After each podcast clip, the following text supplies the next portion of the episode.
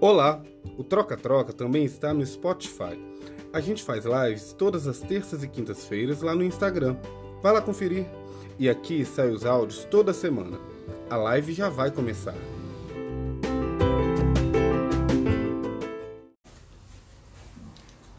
Boa Boa noite! noite! Boa noite, estamos ao vivo nos estúdios A do Troca Troca Oficial. Estamos aqui hoje, estamos. Vocês estão entendendo o que está acontecendo, né? Na quarta-feira fui eu entrevistado para vocês conhecerem da nossa história, uma celebração das nossas 50 lives. É, a gente até esperou passar um pouquinho, Gislene chegando aí, Vani, Tarek. E hoje, quem está aqui comigo? Olha eu aqui, tudo bom? Meu nome é Marvin, pra quem não me conhece, sou amigo dos meninos do Troca Troca, do Saulo sou mais que amigo. Hum, entregou. É, Primeira aparição pública, nossa. Estou muito feliz de ter sido convidado para estar aqui hoje com os meninos. É, eles, todo mundo que segue o canal vê como que eles fazem um trabalho bacana. E a gente está aqui hoje, junto. Pra entrevistar quem? Quem? Quem? Pessoa ilustre. Andrei, Andrei Pereira, nosso querido. Vocês vão conhecer hoje a história do Andrei. Uma história, na verdade, assim, de muita luta, sempre com a arte envolvendo a vida dele. Eu acho muito interessante que todo mundo conheça. Ele já chegou, já vou clicar aqui. Peraí. Ah. Andrei. Andrei, acho que tá todo mundo curioso igual eu, para conhecer mais dessa pessoa, da história dele. ele entrar aí. Ele vai até tocar pra gente hoje. Daqui a Vocês pouco eu tô vão? dançando igual as mulheres de fantasia. Oi! Oi. Ah! Mano, tu pé. Gente, é muito diferente ser convidado. Não é? Tá desse lado, não é totalmente louco? E aí, boa noite. Boa Boa, noite. noite, todo mundo. Mônica. Hoje eu invadi, Ah, não posso, tudo. não posso ficar falando com o povo. Eu sou convidado, não posso. Nada a ver. Você pode falar o quanto você quiser, você é nosso ilustre convidado. É, a gente queria agradecer muito por ter topado, ter feito essa live com a gente. Disponibilizado na sexta-feira à noite de estar aqui com a gente. É, Sexta-feira à noite, quarentena, né? Eu sei que é muito difícil. Muito, muito lugar para ir, muito bar para poder sair, né? Sextamos com o troca-troca, mais uma vez. Pois é, não, foi, foi muito difícil encaixar vocês na minha agenda, mas como vocês são dois queridos, entendeu? Eu pedi um remanejamento. Eu tinha uma entrevista com a Tatá hoje, nesse horário, mas aí, Hum, né, ela vai ficar pra semana que vem. Sim, troca-troca. saquei. Com a Tatá Tata Werneck, né? Uhum. Sim, claro, claro, no Lady Night. Olha aqui, só explicando pro pessoal aí, contextualizando para quem chegou agora. É, a gente estava nessa comemoração de 50 lives do Troca-Troca, a gente está muito feliz, fez entrevistas muito bacanas e a gente achou interessante vou colocar meu celular no silencioso aqui, porque eu acho que o pessoal já está chamando. Não é? E a gente achou interessante as pessoas conhecerem a nossa história, né? Olha lá, quem é? Quem é Saulo? Quem é Andrei? A minha entrevista foi na quarta e agora é com o nosso querido amigo Andrei. É, a gente está muito feliz. E vamos lá? Vamos! Preparado. Tá com seu drink aí? Tchim, tchim. Tchim, tchim. Tchim, tchim. Ah, eu me reservo ao direito de não responder o que eu não quiser. Obrigado. Ah, tá bom. Não tem isso não, ainda mais sexta-feira. Dá álcool, bebe mais aí. Entrevistado de sexta tem que responder tudo. É verdade, Mônica, hein? Muito, outros carnavais. Eita. Pode ir, pode ir.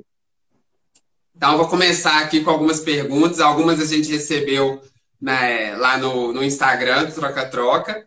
Então, a gente vai começar com algumas perguntas. A primeira aqui é como você se descobriu como artista? Como você se descobriu artista? Nossa, gente, olha, eu tô muito emocionado de receber essa pergunta, que é uma pergunta única, né? A gente nunca usa. Então,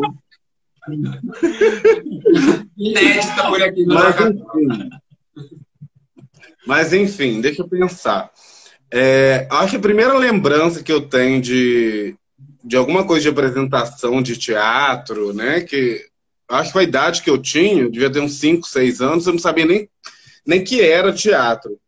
Foi uma vez no, no colégio, ainda em Volta Redonda, se eu não me engano, que e é uma lembrança um pouco trágica, que né, aquelas pecinhas de, de colégio, de, dos primeiros anos do fundamental, não sei o quê. Aí eu fui participar de uma pecinha e eu lembro que eu fazia um passarinho. E, e aí eu tava mega nervoso, né? Tipo, ah, eu apresentar para a escola inteira. É claro, oh, gente, é claro que eu não lembro todos esses sentimentos, né? Mas minha mãe me contou essa história. E... Mas alguma coisa marcou, eu... né? O passarinho. é. A única coisa que eu tinha dessa época que minha mãe me mostrou foi uma foto que eu tava chorando muito, uma cara de choro. Mas chorando muito, muito. Todo inchado de tanto chorar.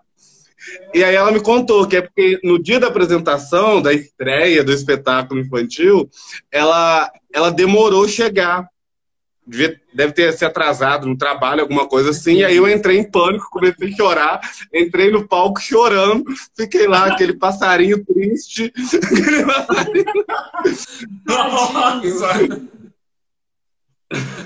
Não era figuração, tá? Eu tinha fala. Alguém colocou aí que era figuração. Não era. Imagina. Eu só não, eu não tinha DRT na época, mas era personagem importante. E aí foi essa, a primeira lembrança que eu tenho. Aí depois a gente se mudou para Carangola, que é a cidade da família da minha mãe. Uhum. E, e, aí, né, antes do teatro, na verdade, veio a música. Uhum. Eu entrei, eu devia ter uns 11 anos mais ou menos. Eu entrei na banda da cidade, né, que é tipo uma filarmônica, é, a banda Lira 21 de Abril. Se eu não me engano, quem me levou para a Lira foi a Adriele. Aliás, a Adriele tem uma participação importantíssima em várias coisas da minha vida em relação à arte. É, e aí fui para a Lira, né? Que era uma. Você entrava, você primeiro aprendia teoria musical. Aí, depois de um tempo, se o maestro fosse com a sua cara e você fosse mais ou menos na teoria, você pegava um instrumento. E aí você escolhia o instrumento que você queria pegar. E aí eu escolhi pegar o clarinete, né? Passei lá pelas lições de aprender compasso, aprender a ler partitura, isso tudo. E peguei clarinete, aí fiquei na lira uns três, quatro anos. Não, acho até mais, uns cinco anos. É, e aí tocava clarinete, era o segundo clarinetista da banda. Hum. É, a Adriele também ficou bastante tempo. Então a gente vai ter show de clarinete hoje, né? Hoje a gente acho que vai ter show de clarinete, não vai? Vai tocar pra gente Não hoje. sei. Não sei. Eu tenho clarinete, mas eu não toco. Tem anos. Tem anos. Audiência, eu fica se... aí. Você vai ver o André depois de anos tocar clarinete. é sério, velho. Eu, eu não sei nem se sai som isso mais. Entendeu? Tá. Não, mentira. É claro que. Pegou andar de bicicleta. É claro aprendeu uma vez. Nunca mais esquece. Não é não. Ó, ah, obrigado, Adriele. Seis anos, tá vendo que eu fiquei na lira. É, não é igual andar de bicicleta, tá? Esquece. Adriele, depois me responde aí nos comentários. Você ainda lê partitura? Ainda toca? É difícil demais, gente. É muito difícil. Mas depois eu tento, né? Eu soprei alguma coisa aqui em casa hoje, deu médio. Mas aí fiquei esse tempo na lira. Aí, quando eu tinha uns 14 anos, 13 para 14 anos, a Adriele inventa de me levar para o teatro. Ela fazia teatro na época, se não me engano, no grupo Paiol. Era um grupo de teatro amador de Carangola. Então, Aí ela me leva, eu fico. Hã? Adriele é como você se descobriu na arte, né? Porque ela te levava pra música, ela te levava pro teatro, ela te levava pra tudo. Era uma mãe. Ela, Adriele mãe. É tipo, vou te introduzir a um mundo mágico agora, das artes, André. Fada madrinha, Adriele. É, exatamente. Não, tipo, um arquivo confidencial no Faustão, a Adriele tem que ser a primeira convidada, porque é ela que me levou. Aí, aí fui pro teatro, fiquei encantado. Nossa, que legal, existe isso, né? Tem um lugar onde as pessoas interpretam outras pessoas ou criaturas. Aí apaixonei Minha mãe foi muito contra, muito, muito contra no começo. É. E olha que minha mãe era uma pessoa super, super ligada em arte, as músicas que ela ouvia era, eram músicas muito boas, enfim. Morou no Rio muito tempo, então tinha contato com a arte, mas ela foi super contra, porque ela achava que é, o, né, os, as pessoas falavam que o teatro era coisa de viado. Teoricamente, botar na balança, não estava tão errada, mas não vamos generalizar. Né? Não, não é, não, não é, não, tem, não existe isso. Mas não foi nada, o teatro não teve culpa nenhuma na minha verdade. mas, é porque a gente é, e aí foi expressam mais, né? Consegue expressar as emoções mais no teatro. Então, acabam fazendo uhum. essa relação. Exatamente. Aí a primeira, eu lembro que eu acho que a primeira peça que eu apresentei foi uma adaptação da Bruxinha que era boa da Maria Clara Machado. Eu era o João, que é o que seria o Joãozinho, né? Acho que era Pedrinho, não lembro direito. Adriele, Adriele corrige aí, Adriele, qualquer coisa. Adriele era a mocinha da peça, eu era o mocinho, então a gente fazia um par romântico infantil, incentivando o relacionamento é, infanto-juvenil, um absurdo. Né? Mas era maravilhoso, tipo. A gente. Aí a gente apresentava em Carangola, apresentava qualquer roça que chamasse, a gente ia apresentar em cima de caminhão, em, em, em escola pública. Eu lembro uma vez que a gente apresentou numa roça dessas aí, e, e aí depois eu, eu escorreguei numa cena da peça e rasguei o meu joelho ficou sangrando. Só que eu só fui descobrir isso ao final do espetáculo, as crianças olhando assustado para mim, porque meu joelho estava todo sangrando. Porque na hora, com a adrenalina, Paulo é ator também sabe, você não sente. Você não sente. Aí no final, eu descobri que meu joelho estava rasgado. Eu, estava, na verdade, encenando quase um The Walking Dead precoce para aquela criança. Acharam que era parte do figurino. É. Então, acho que foi, foi nessa época que eu descobri que, que eu gostava muito de arte, entendeu? Que eu gostava de arte como, como uma ferramenta de. Como é que eu posso dizer? De, de se colocar no ambiente, de, de expor opiniões, enfim. Então, foi nessa época que eu descobri. Entendi. E ali, então, você teve contato com a música, você teve. Separou. Quando você entrou pro teatro, você parou com a música ou você continuou? Não, aí eu continuei um tempo na Lira. Não lembro até quando exatamente. Aí depois saí justamente porque fiquei apaixonado pelo teatro, né? Coisa de sagitariano. Empolga com uma coisa, larga a outra. aí, aí fiquei apaixonado com teatro. Mas ainda tocava. Aí de vez em quando é, ia pra banda. Toquei um tempo em carnaval. Acho que eu toquei uns dois, três anos seguidos no carnaval. Cidade pequena não sei se vocês sabem disso, tem muito isso. No carnaval, tinham muitas bandas de marchinha. Uhum, sim. Né? E, e os músicos ganhavam dinheiro no carnaval. Né? Cada noite era 200 reais, 150 reais, e para aquela época era uma fortuna. Para quem não tinha renda nenhuma. E aí eu ficava puto, porque geralmente era trompetista que era chamado para tocar em carnaval, que tem muito mais a ver. E eu sendo clarinetista, não tinha. Aí o que, que eu fiz? Dei um jeito de montar uma bandinha minha, chamei uma amiga trompetista, é, uma, uma banda de marchinha. Chamei uma amiga trompetista, um, um, trombonista, eu acho que tinha um saxofonista, tinha Maria, tinha sim. E aí eu comecei a tentar fechar. Isso, gente, eu tinha 14, 15 anos, hein? É, e comecei a fechar o contrato nos bares. É minha mãe desesperada, gente. Como é que esse menino com 14, 15 anos vai tocar num bar de carnaval, né, com aquele monte de bêbado? E aí eu tocava. Eu toquei dois anos, ganhava dinheiro. Minha mãe catava meu dinheiro. É. aí, e aí tocava. Tocava todo tipo de marchinha que você possa imaginar. Todo Já tipo. Mas aí depois Desculpa, Saulo. A, a música foi ficando e eu acabei é, focando no teatro. Né? Carangola, eu, eu lembro que na, nessa época, mais ou menos, tinha uns, três, uns dois ou três grupos teatrais. Tinha o Paiol, Ponta de Palco, Olha lá, viu? O Valdo está confirmando o negócio de sentir dor no palco. É verdade, a adrenalina não deixa. E, e aí eu era do ponta de palco, era da Leonide, diretora na época. Só que eu estava incomodado demais, porque a gente ensaiava, ensaiava e não apresentava, né? Essas coisas de teatro que vocês sabem que existe. Né? Ensaiava, já estava decorando todos os autores clássicos, aquele inferno, exercício de respiração, de corpo, e sei lá, cadê, né? Cadê? Que a, ô, gente, ator, principalmente início de carreira, quer aplauso, né? Quer se mostrar, quer, quer provar, olha, eu tô fazendo teatro, eu existo. E aí eu, aí eu, rebelde de novo, saí desse grupo e montei o meu grupo de teatro. Legal! Com 15 anos. É, que é o Caixa Cênica. É, aí montei o Caixa Cênica e chamei na época, eu só chamei duas pessoas, depois começou a entrar mais gente. Fizemos seleção, né? A gente tinha parceria com um clube da cidade que tinha, que tinha dois palcos. Aí fizemos uma seleção de elenco para o grupo.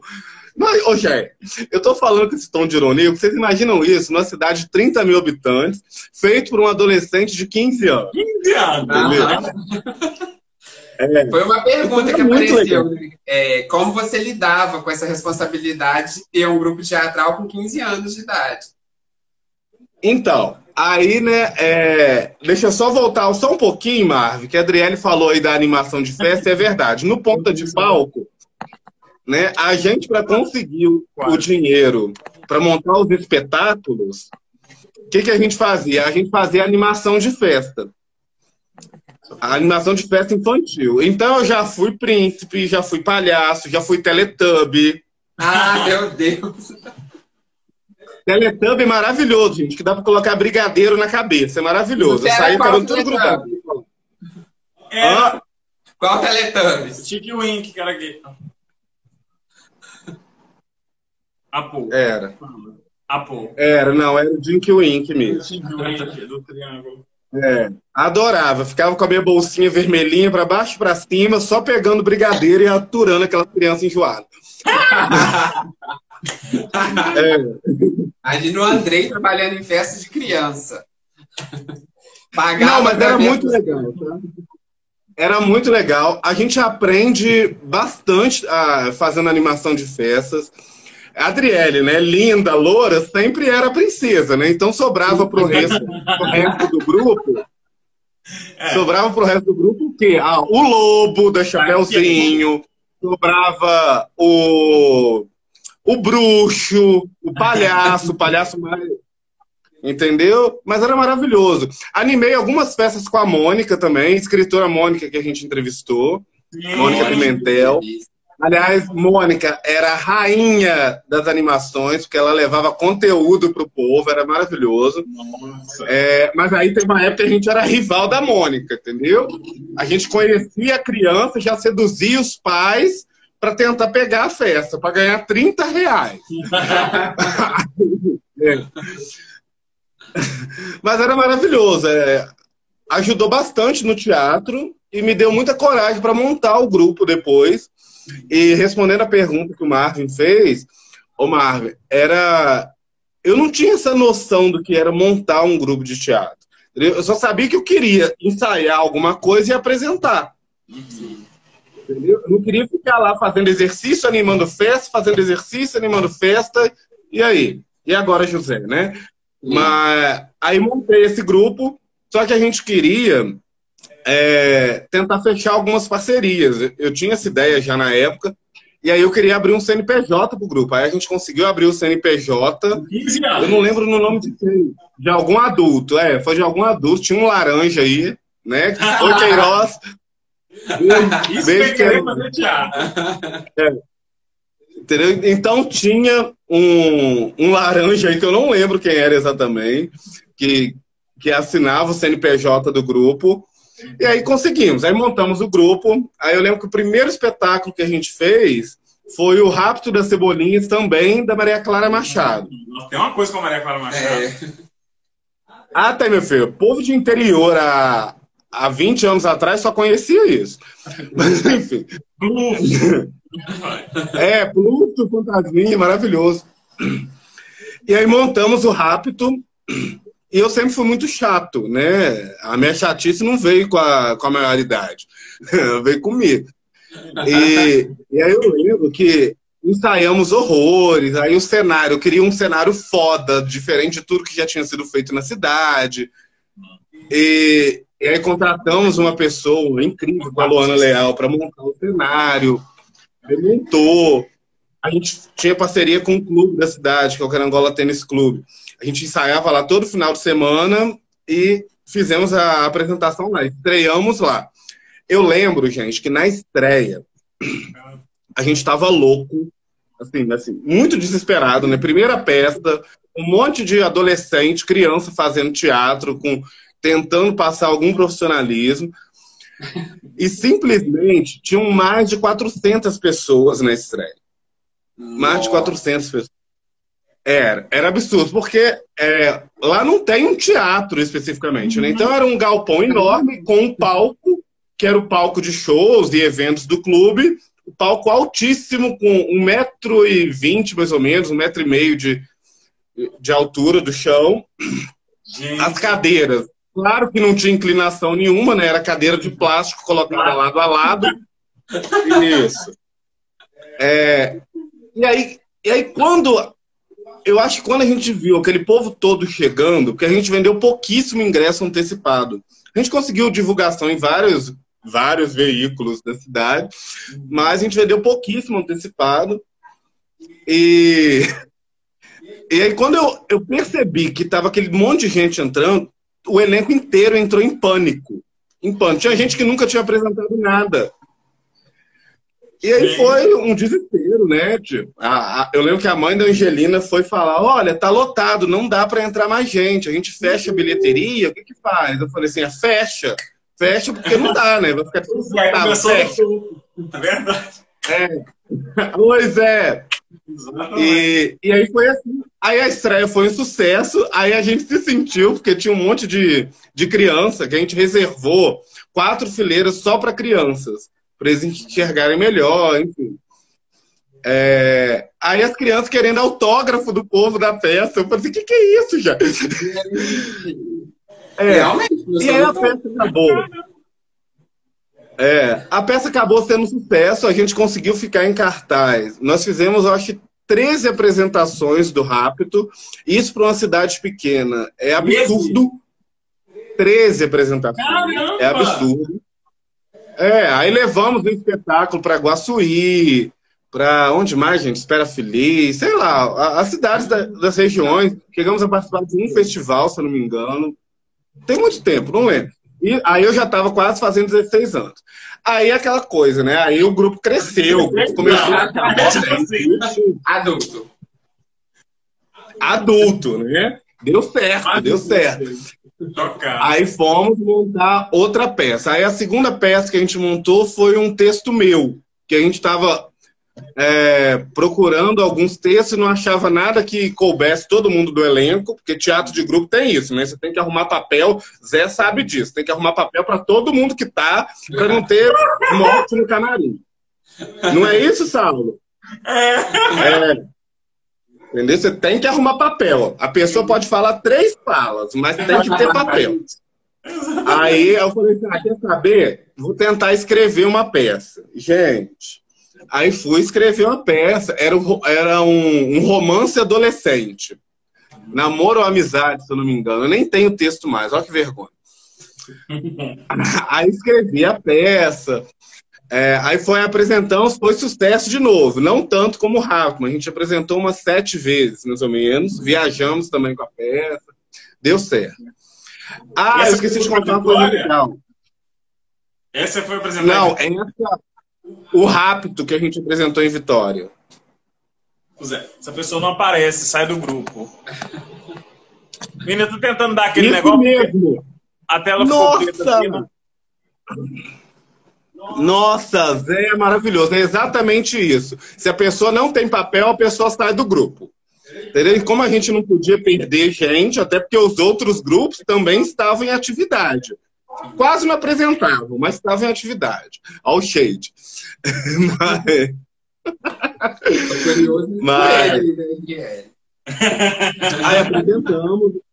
Não, e era muito doido, Saulo e Marvin, porque a gente fazia, eu lembro da gente fazendo projeto mesmo do espetáculo, entendeu? Montando, e aí para pedir patrocínio, patrocínio em cidade pequena, a gente pedia 300 reais, 400 reais, 200, 50, enfim. Né? E aí montava, a gente montava o modelo do cartaz, eu tinha parceria. A gente tinha parceria com a gráfica, que, que na época era do pai do Rashid, o saxofonista que a gente entrevistou aqui.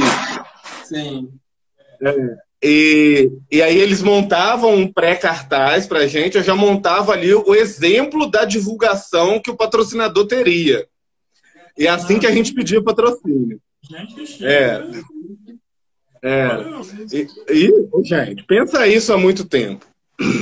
É, e aí a gente ficava tentando conseguir patrocínio, conseguia, conseguiu montar esses espetáculos, aí fazia algumas apresentações de esquetes menores em outros eventos. Né? A gente não chegou a animar a festa com esse grupo, mas a gente fez bastante coisa.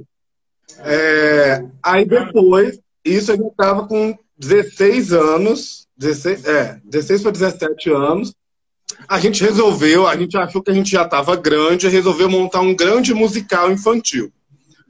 Gente. Caramba! Ousado! É. Povo atrevido. Aí fomos montar o musical. Minas Graf, isso mesmo. É, começamos a ensaiar, né? E tudo. Aí aconteceu, tipo, aí quando eu tava quase com 18, minha mãe faleceu, falou assim: aí o que, que a gente vai fazer, né? O que, que o grupo vai fazer? A gente continua, não continua? E pior, para esse musical, a gente já conseguiu um patrocínio, eu lembro direitinho, gente, de 3 mil reais. E pra gente representava um milhão. Entendeu? Claro. E a gente foi pedir um patrocínio numa farmácia de manipulação de carangola. Aí eles gostaram do projeto, porque já conheciam um grupo né, de assistir, e falaram que queriam todas as cotas. Entendeu? Da, da primeira parte da, da produção, que a gente dividia em três partes. Tinha tudo para um projeto. Aí eles compraram todas as coisas, 3 mil. Então a gente já estava com 3 mil garantido, um, um musical para montar ensaiado. Só que eu não tinha cabeça, obviamente, para continuar. Né? Não tive cabeça. E aí o que eu lembro que a gente fez foi o seguinte: a gente pegou um texto da Leila Assunção, que é o Lua Nua, que é um texto adulto, que eram só três atores. E aí eu, Arlen e Angelina, Arlen, à época, era um grande amigo. Ah, é verdade, André. aí. É, e a gente montou Lua Nua. Só que o medo que a gente tinha, porque a gente queria viajar com o espetáculo. O medo que a gente tinha, porque Lua Nua era era um texto que a gente deveria pagar direitos autorais, não sei o quê. Eu lembro que foi uma luta. Aí eu entrei em contato com a, com a SBAT para tentar a liberação. Aí a SBAT falou que ela não tinha os direitos do texto, tinha que procurar o, os herdeiros da Leilá. Aí procurei, só sei que a gente, enquanto isso, a gente reensaiando, eu tendo que convencer o patrocinador de aceitar, né? Porque ele tinha patrocinado um musical infantil com, com 16 pessoas. Eu tinha que convencer ele a aceitar continuar patrocinando uma peça adulta com três atores. Aí foi, ok. Por ele, tudo bem.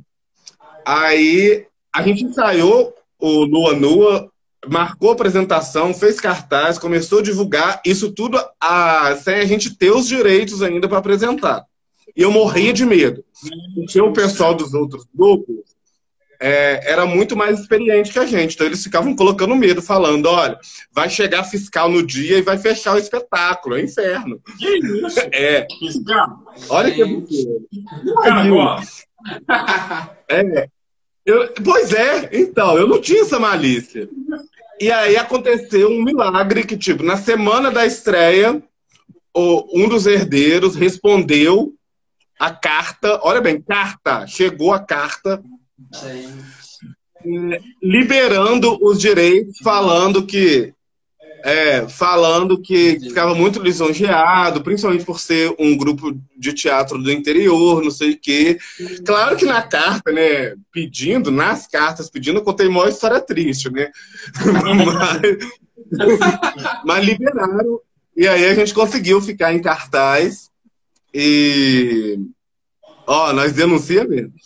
E, e foi um sucesso também, foi legal.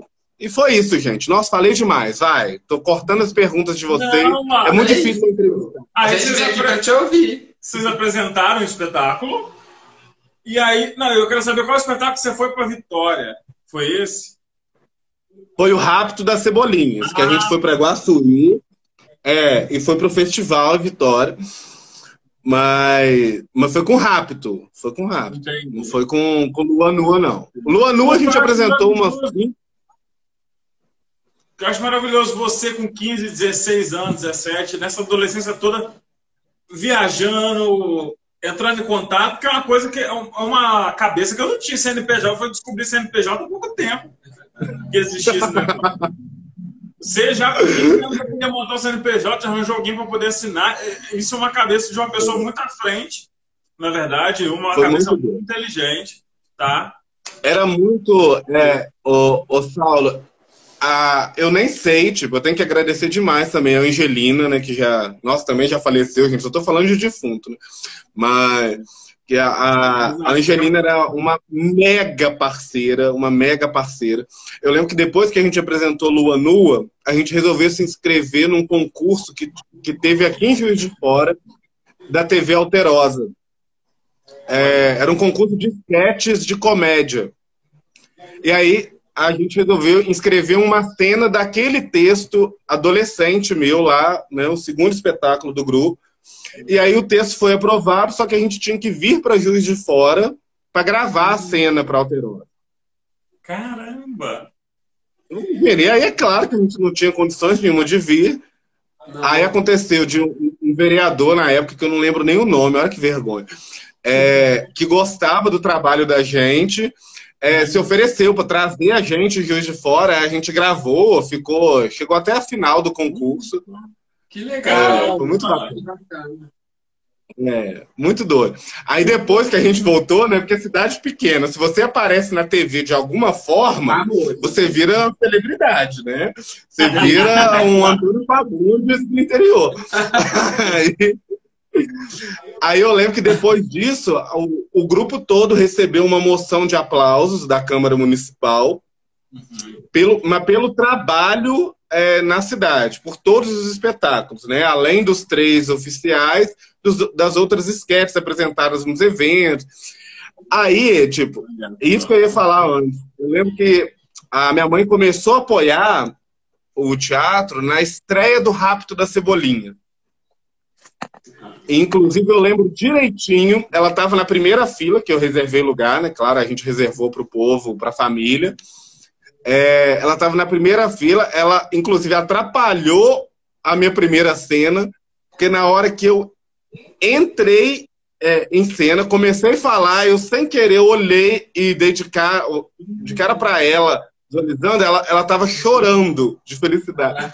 E aí eu quase morri, engasguei, não conseguia falar.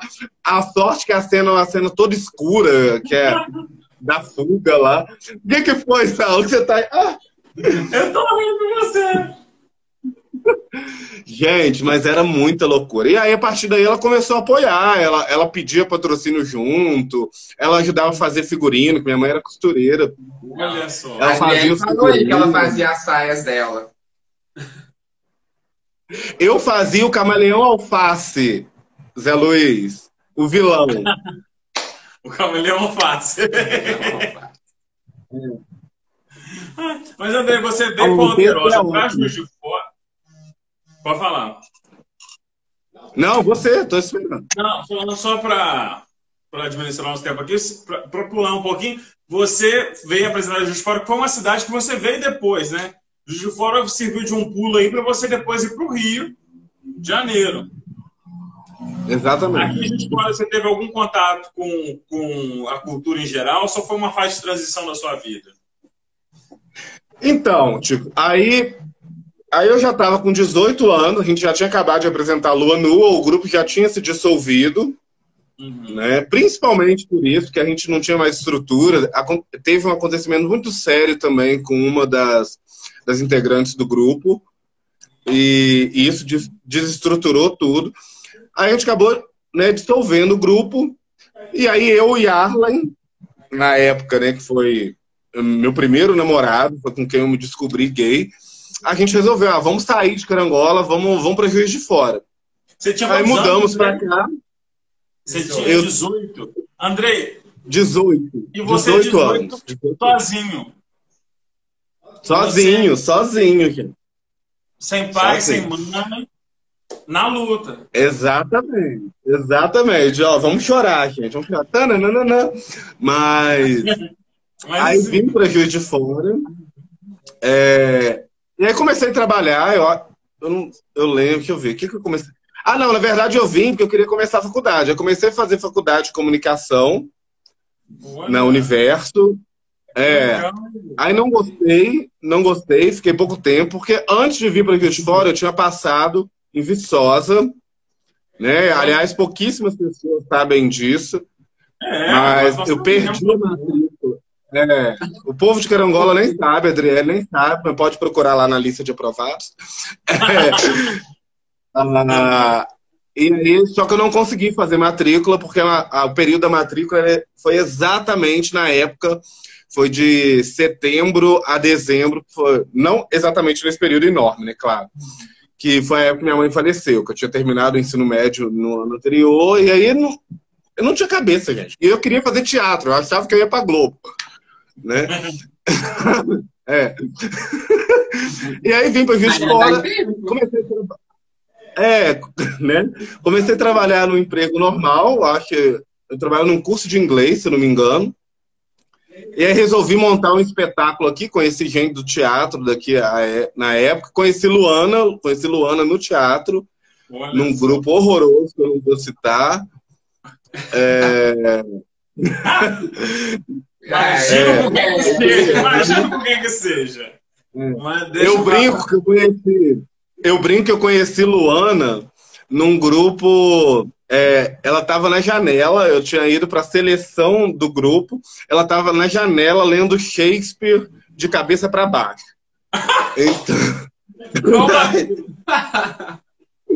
É, aí eu acho que a única coisa boa desse grupo foi a Luana na minha vida, claro. É, foi o que ficou.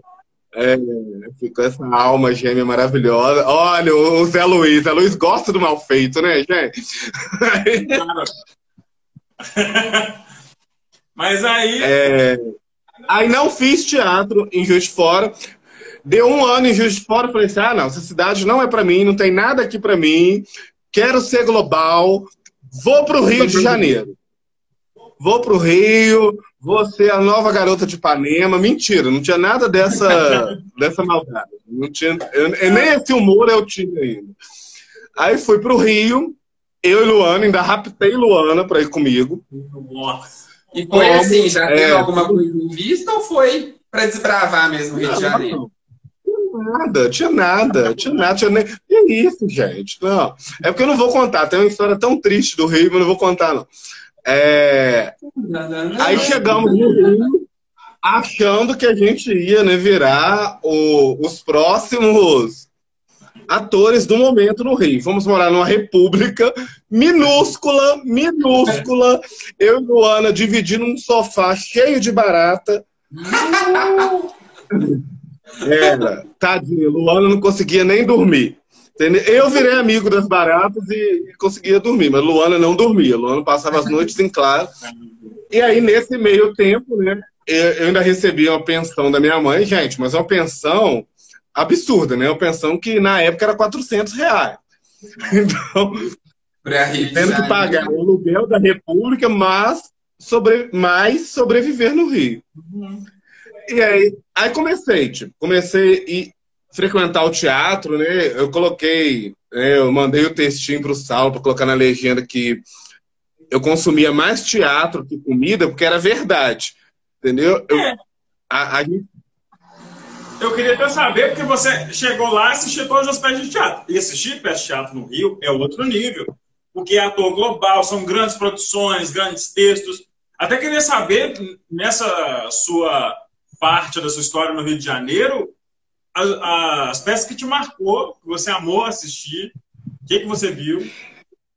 Olha, é, eu vou falar duas peças que a gente assistiu. A Luana, uma delas a Luana assistiu comigo umas três vezes. A Luana ainda estava lá, que a Luana voltou para Rio de Fora depois. É, que foi a, a, primeira, essa a Luana não viu, que foi A Casa dos Budas Ditosos, com a Fernanda Torres, que é, do, é um texto do João Baldo Ribeiro, que é assim. É, é surreal de bom. É maravilhoso. O espetáculo ficou em cartaz séculos.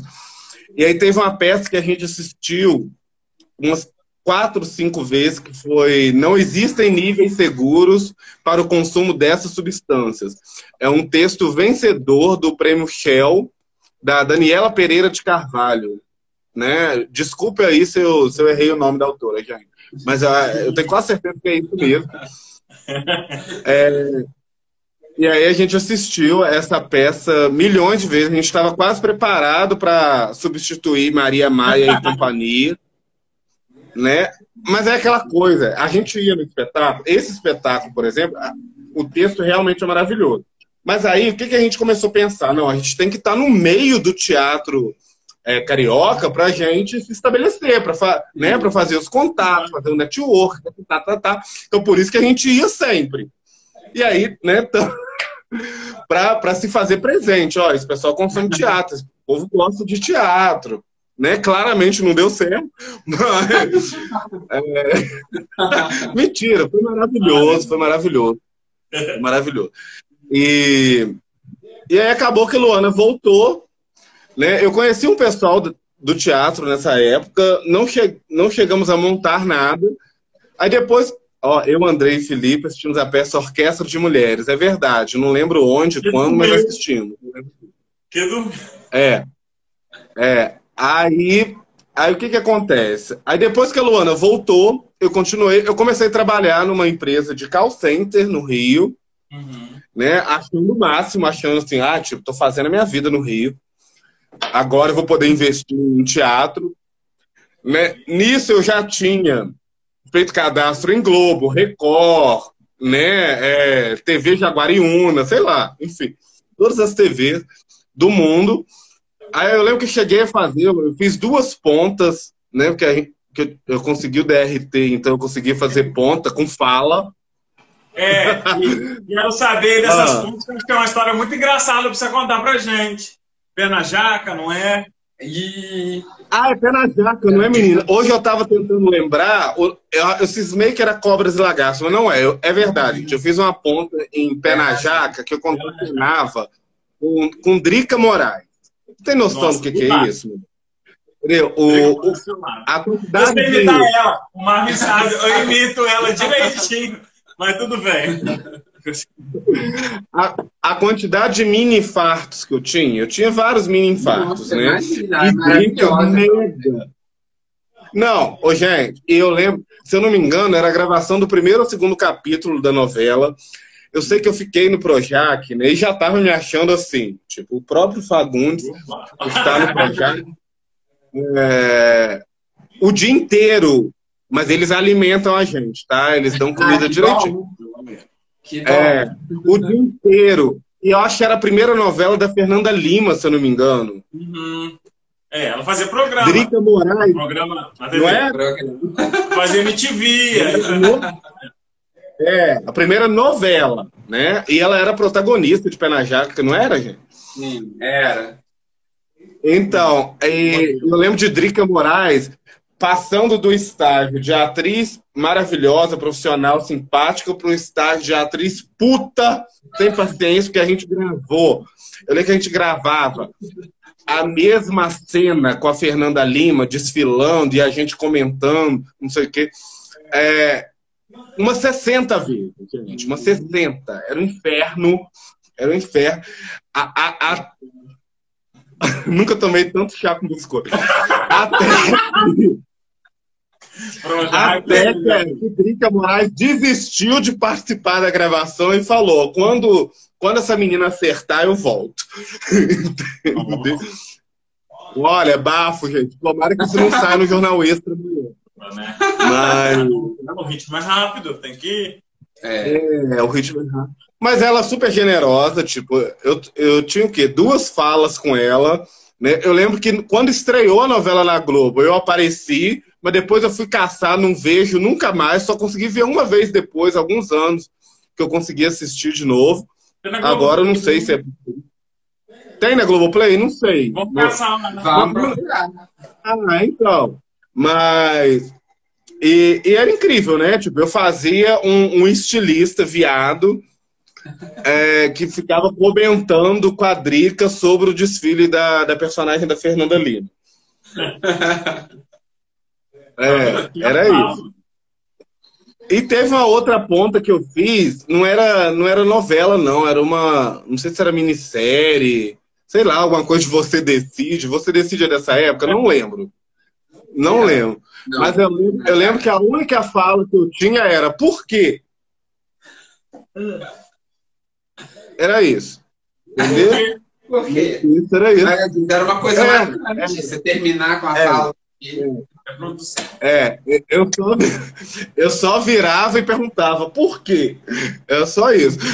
Aí- Não, mas aí, né, brincadeiras à parte, foi maravilhoso, né? Foi uma experiência é, incrível, tipo, conhecer o Projac, e eu não queria fazer figuração de jeito nenhum, né? Porque tem esse estigma, quem faz figuração não É. chega a estrelar. Então eu não queria, eu só aceitava pouco. Hã? Você é elenco de apoio. Entendeu? Você não Isso, era. elenco de apoio. Elenco de apoio. Né?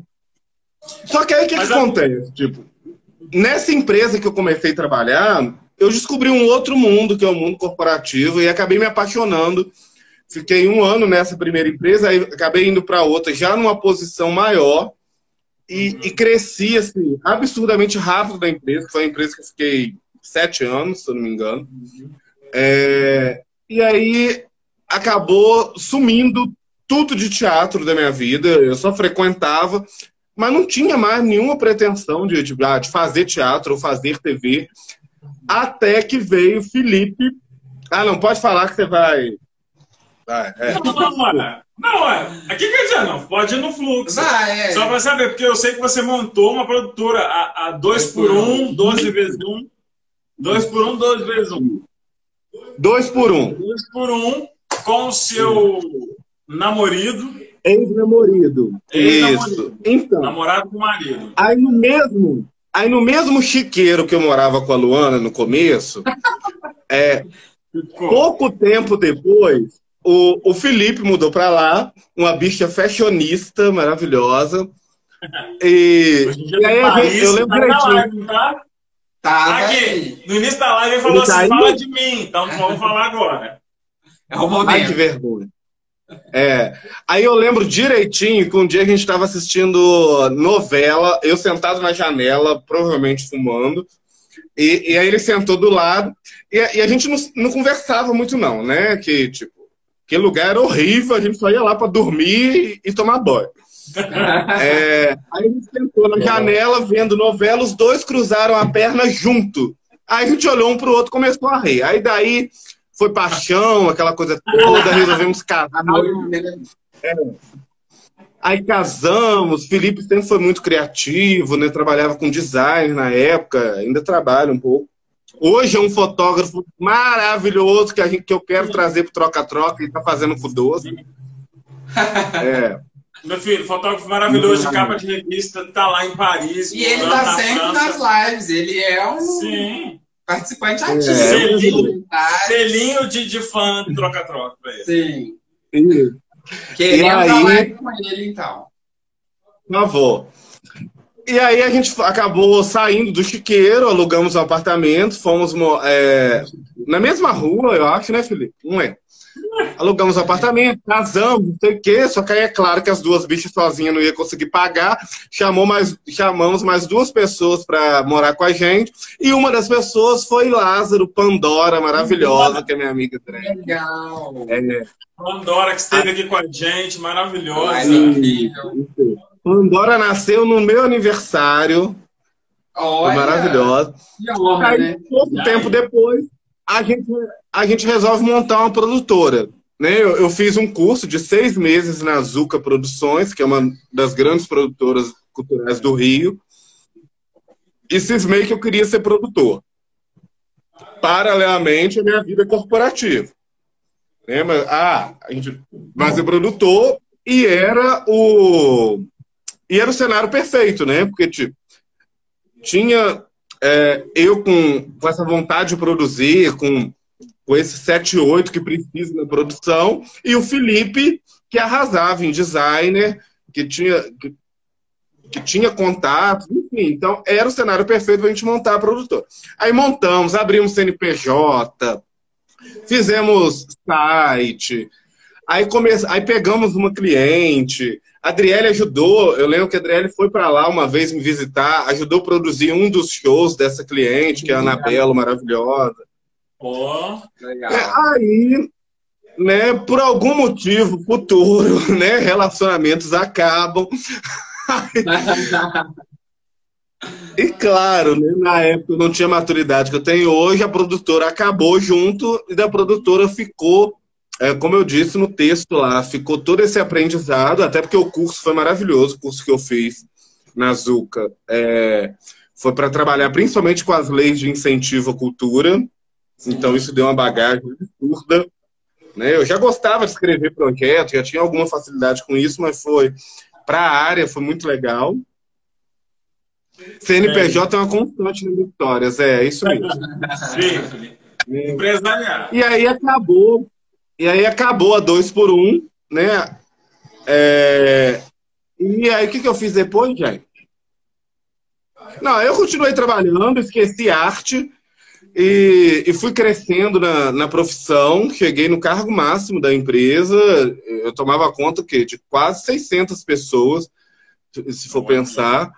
E, e me descobri. É, é, é uma área que eu adoro, entendeu? É por isso que eu brinquei na legenda da foto falando de artista frustrado, porque é... Fiquei curioso em saber por que artista é. frustrado. É.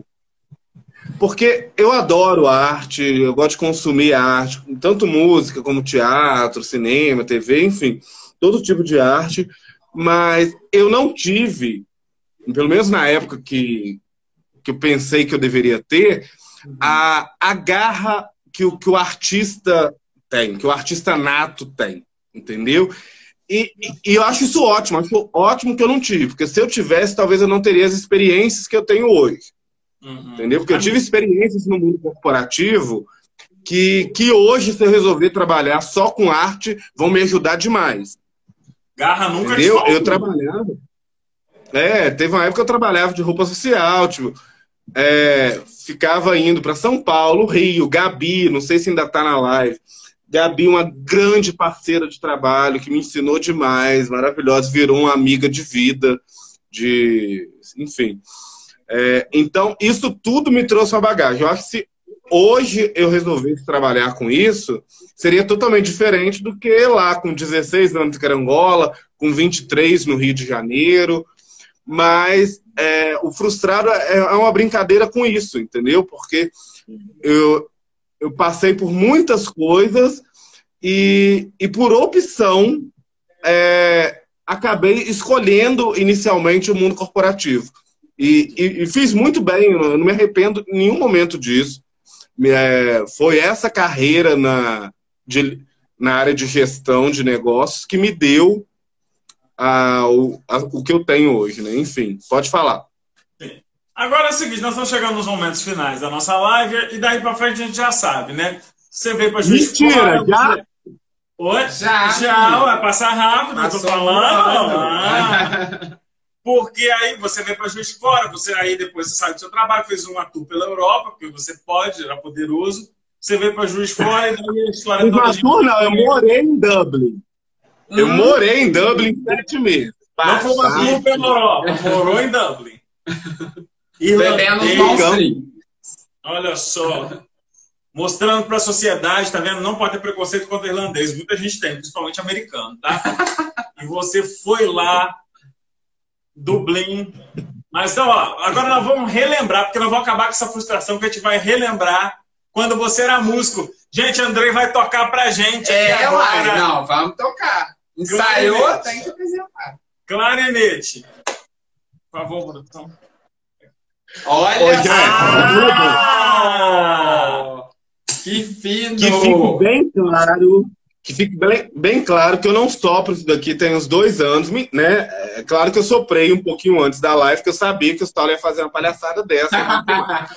mas, mas, então, eu não lembro partitura, né?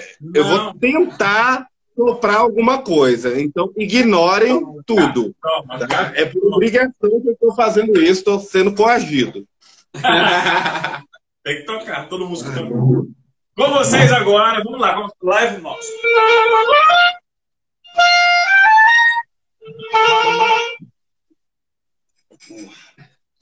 Ah, eu não lembro partitura nenhuma, gente. Toca aí, André. Toca música Parabéns Qualquer do coisinha, Brasil. é. E nacional.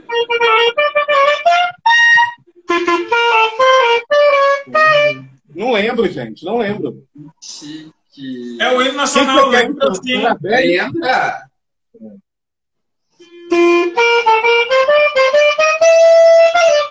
Não lembro.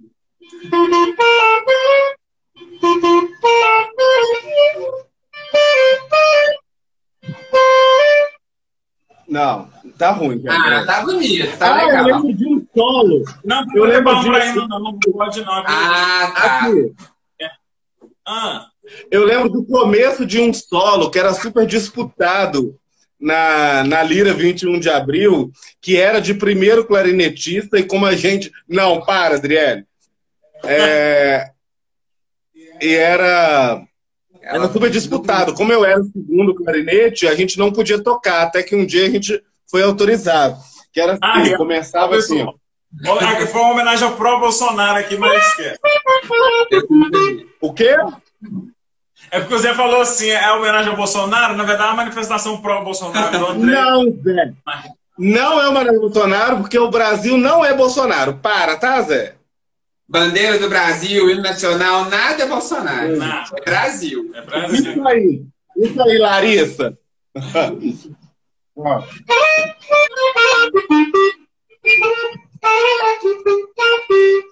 Não lembro nada, gente. Peraí. Que isso? Parabéns, parabéns, parabéns, toca.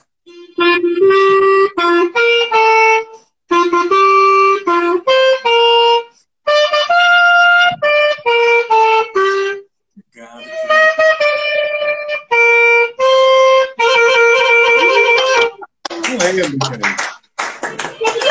Ah, ficou ótimo. Muito bom. Ficou horrível, gente. Para. Parabéns, Andrei. Você é maravilhoso. Você tá, você tá nervoso, porque tocar você toca. E você tá me mostrando por vídeo, mas você tá tocando, tá arrasando, tá? É claro que eu tô nervoso. Mas, Mas aqui- a oportunidade aqui, já te agradecendo, que falta uns minutinhos, eu não vou saber que hora que vai acabar, sabe? Meu celular deu treco preto aqui. A gente tá na sorte vendo na TV, mas tá rodando. O que já imaginava já aconteceu. Mas a gente quer agradecer você, amigo, assim, esse tempo de quarentena que a gente está junto, conhecendo histórias, conhecendo pessoas maravilhosas, e estar do seu lado com uma pessoa que eu tenho tanto carinho, é a coisa mais maravilhosa que aconteceu na minha vida nos últimos tempos. E eu só tenho que te agradecer e obrigado pela sua história. Eu já sabia de muita coisa, mas muita coisa eu fiquei sabendo aqui. E isso me fez chorar com mais brilho nos olhos ainda, viu? E fala, estendendo, na verdade, a essas pessoas que é, no Troca-Troca ajudam a gente, como o Fernando, o Tarek também que está aí nesse rolo, Nossa, O- o Marvin que está aqui com a gente, com todo carinho na produção, ajudando a gente a ter essa live, a, a estar com os artistas, a levar isso para as pessoas. Que é isso, amigo. Eu que agradeço, né? Tipo, né? Pra... Não vou rasgar mais seda, porque eu já rasguei muita seda na sua live. Marvin, parabéns, você mandou super bem. Fernando, amor, muito obrigado por tudo, pela sua ajuda. Tarek também. Tarek arrasando na mini produção. Não é trabalho infantil, tá, gente? Mas foi maravilhoso estar aqui com vocês, gente.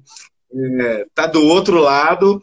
E muito obrigado mesmo, que foi super bacana. Tinha algumas coisas que, que eu queria falar, só que não deu tempo. Igual, por exemplo, né? Tipo, é, o Saulo sabe que eu tenho um senso muito crítico. Esse senso crítico veio do tanto de coisa que eu consumi no passado de, de conteúdo, de cultura, e, e, e do que eu ainda consumo. Nosso consumo é ótimo, né, gente? Some. É, 30 segundos na tela.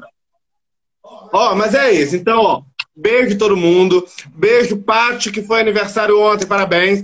Beijo, Adriele, beijo, Felipe. Beijo, aí. Beijão, Só agradecer mesmo a oportunidade de estar aqui no Troca-Troca. feliz. 10, 9, Beijo grande. 8. Gente, ah, passa muito rápido, não para? Troca-troca, mande para os amigos.